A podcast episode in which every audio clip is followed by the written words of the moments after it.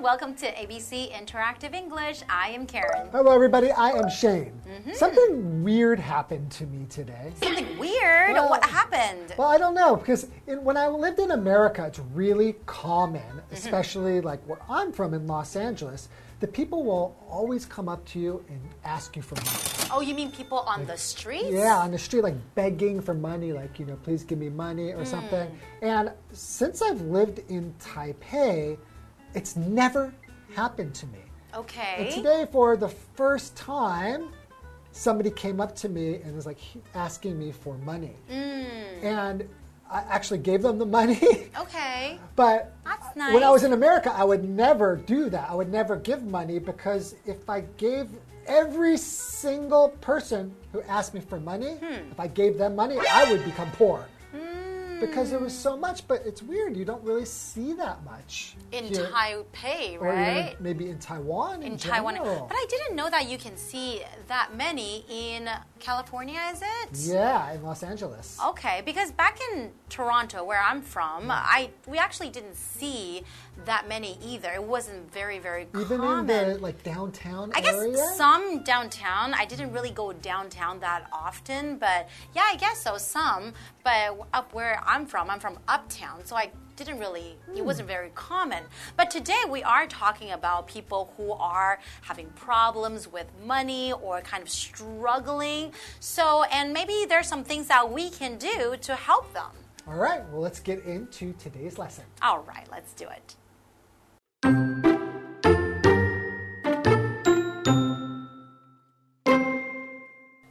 The UN has several goals for the world.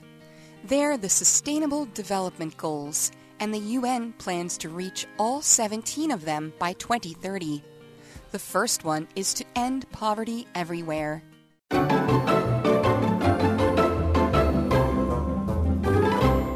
Okay, so we've got a pretty difficult title here. Mm-hmm. Okay, you ready? Yes, yes, I'm ready.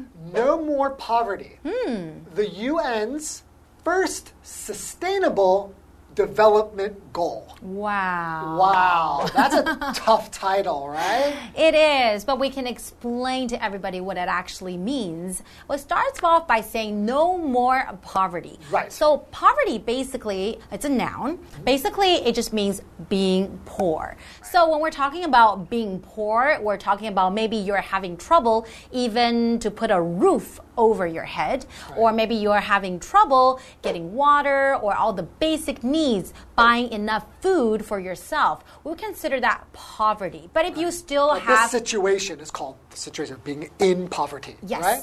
But if you still have a house to live in and then you have clothes to wear, you have enough food to eat, then you're not exactly in poverty. But unfortunately, I think a lot of countries, a lot of people in the world today are still in poverty. Right? So being poor right here just means not having money. It's not like, oh, 你很可怜. Mm-hmm. But a lot of people who don't have money, 他们很可怜. Exactly. So in our example sentence, it says more than 1.5 million Americans fell into poverty last year.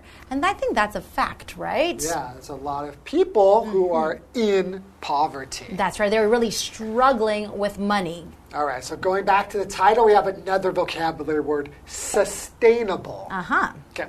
If something is sustainable, this is an adjective, Mm-hmm. it means that it can continue or be continued for a long time. Okay. Right. So a lot of times when we're using the word sustainable, we're talking about like the use of like things for energy. Mm-hmm. Like if we're talking about like not wanting to waste our resources like wood or water, we'll, we'll talk about sustainability and mm-hmm. being sustainable. That's right. Right?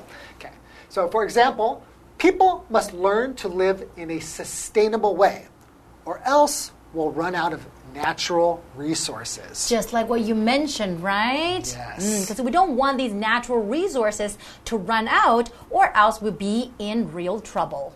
Right. So we have another thing, the UN. So what, what is the UN? Okay, basically, UN stands for the United Nation. So, United Nation basically is United Nations, right? That's There's right. more than one. You're right, United Nations. So basically, United Nations is an organization that they do a lot of things to help different countries in the world who are having problems, right? And a nation here just like means a country, so it's a bunch of countries who come to United. yeah, they mm. come together. They have meetings Right. and then they talk about some global issues, some problems we have in the world. to make the world a better place. Exactly. So, for example, world hunger. A lot of people are hungry, a lot of people don't have enough food. That's also one of the things that they would talk about. And today we are talking about poverty, though, right? Right. So, how do we help people with this problem? Wow, so that's a long title. Let's get into the reading. All right. So the UN has several goals for the world. So, first off, we set several goals. So there are a few things, not just one goal, but they have several. That means quite a few, a number of, a number of goals that they want to achieve, right? Right. So, they're the sustainable development goals and the UN plans to reach all 17 of them by 2030. Okay, so like we said before, a number of them, but actually the actual number is 17, right? Right. Mm-hmm. That's a lot. That's a lot of goals. It's just by 2030, right? Yeah, they want to reach all 17 of them by 2030. So, what does it mean when I say they want to reach? So to reach something means to get to a particular like place or goal Mm-hmm. in some amount of time. That's right. Right? So I would say I want to reach my goal of losing 10 pounds in 1 month. Ah, that's a little bit hard. You see though, you don't think I can reach my goal? I don't know, but 10 pounds is quite a lot. Okay, maybe I just don't eat anything. That's not healthy. Okay. Continuing. The first one, so the first one on this list of how many? 17. You're listening. Good job. Uh-huh. The first one is to end poverty everywhere.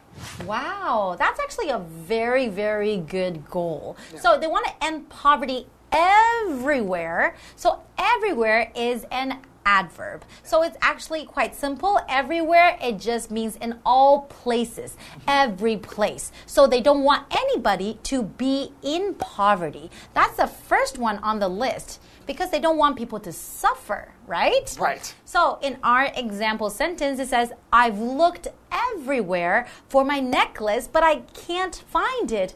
I've looked in the kitchen, I've looked in the bathroom, I've looked in the living room, I've looked everywhere. Did you look under the couch? Oh, I missed that You spot. didn't look everywhere. You are right. So why don't you go look for it and we'll take a break. Okay, I'll do that.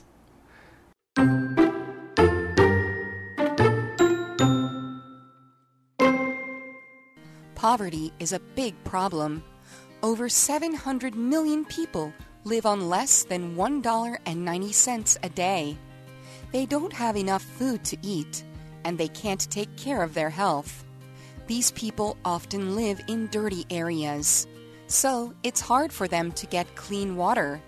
It's also hard for them to get an education.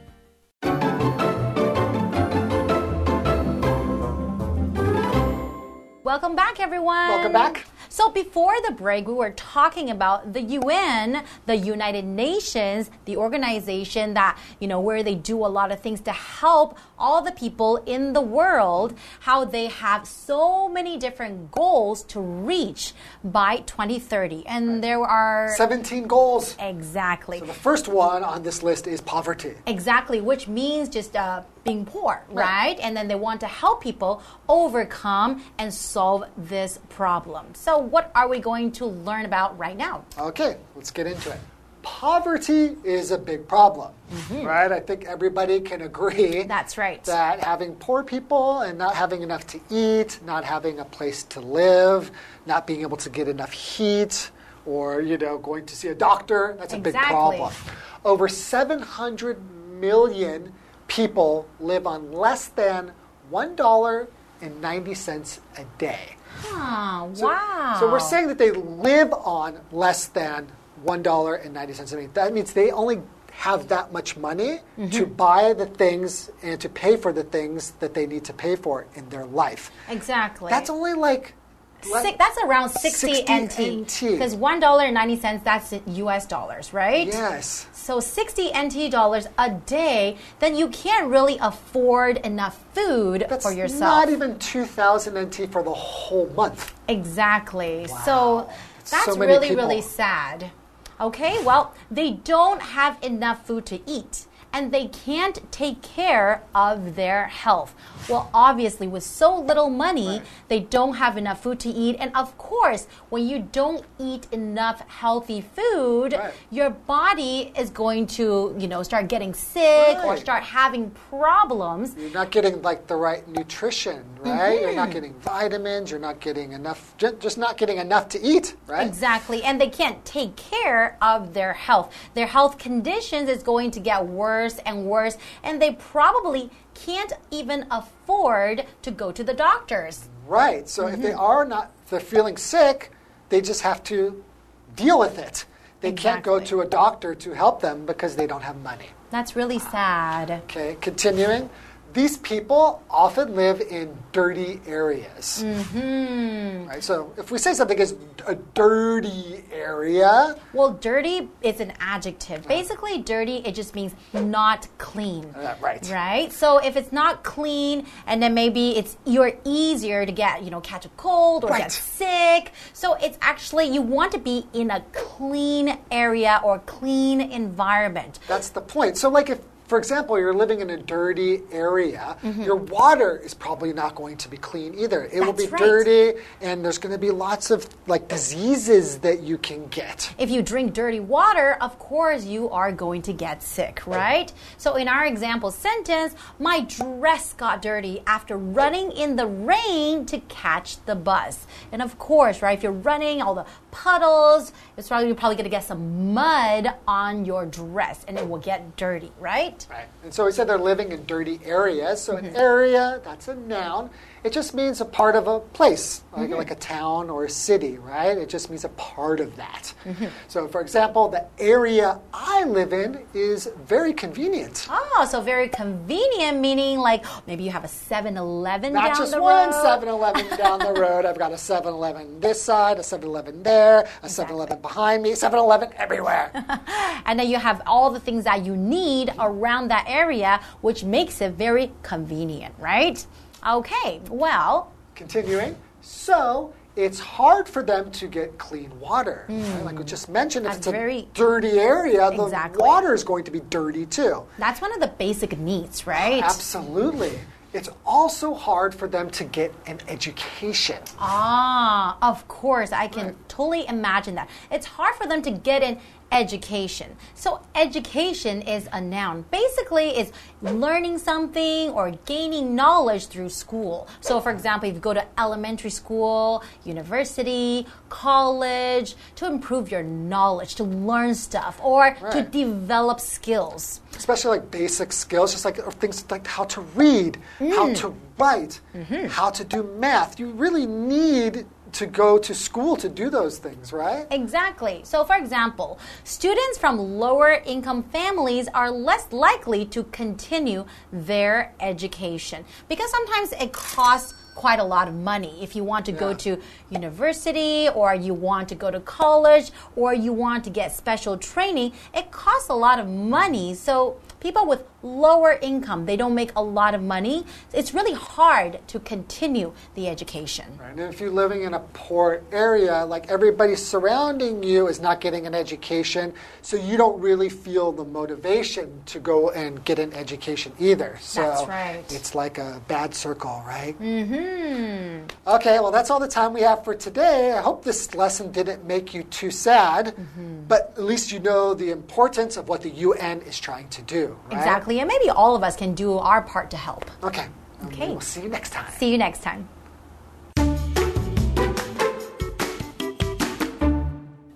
The UN has several goals for the world. They're the Sustainable Development Goals, and the UN plans to reach all 17 of them by 2030. The first one is to end poverty everywhere. Poverty is a big problem. Over 700 million people live on less than $1.90 a day. They don't have enough food to eat, and they can't take care of their health. These people often live in dirty areas, so it's hard for them to get clean water. It's also hard for them to get an education.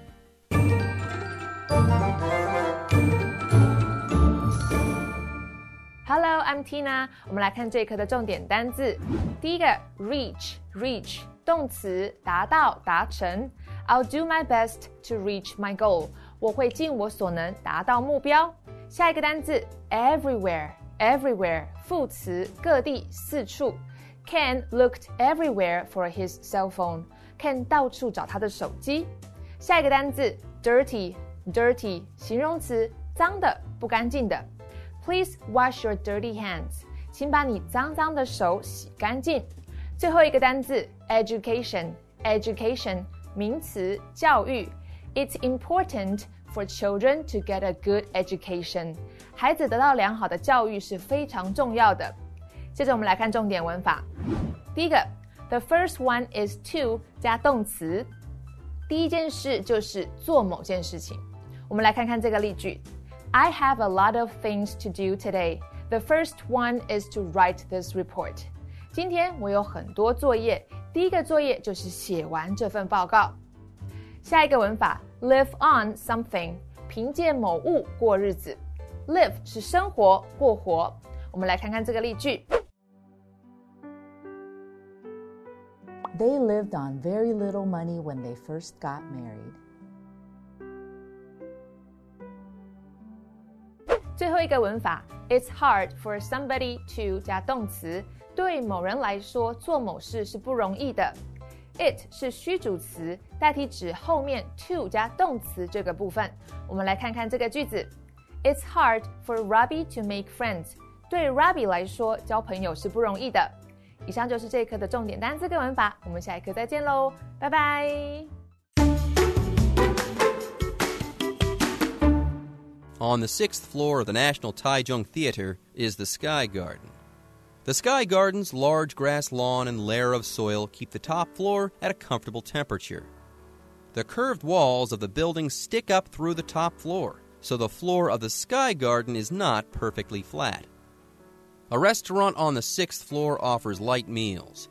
It has floor to ceiling windows, giving visitors a clear view of Summer Green Park. The fifth floor has a food area as well as a life design and art store. There is also a special exhibition hall named the Tutu Gallery, designed like a ballerina's tutu dress.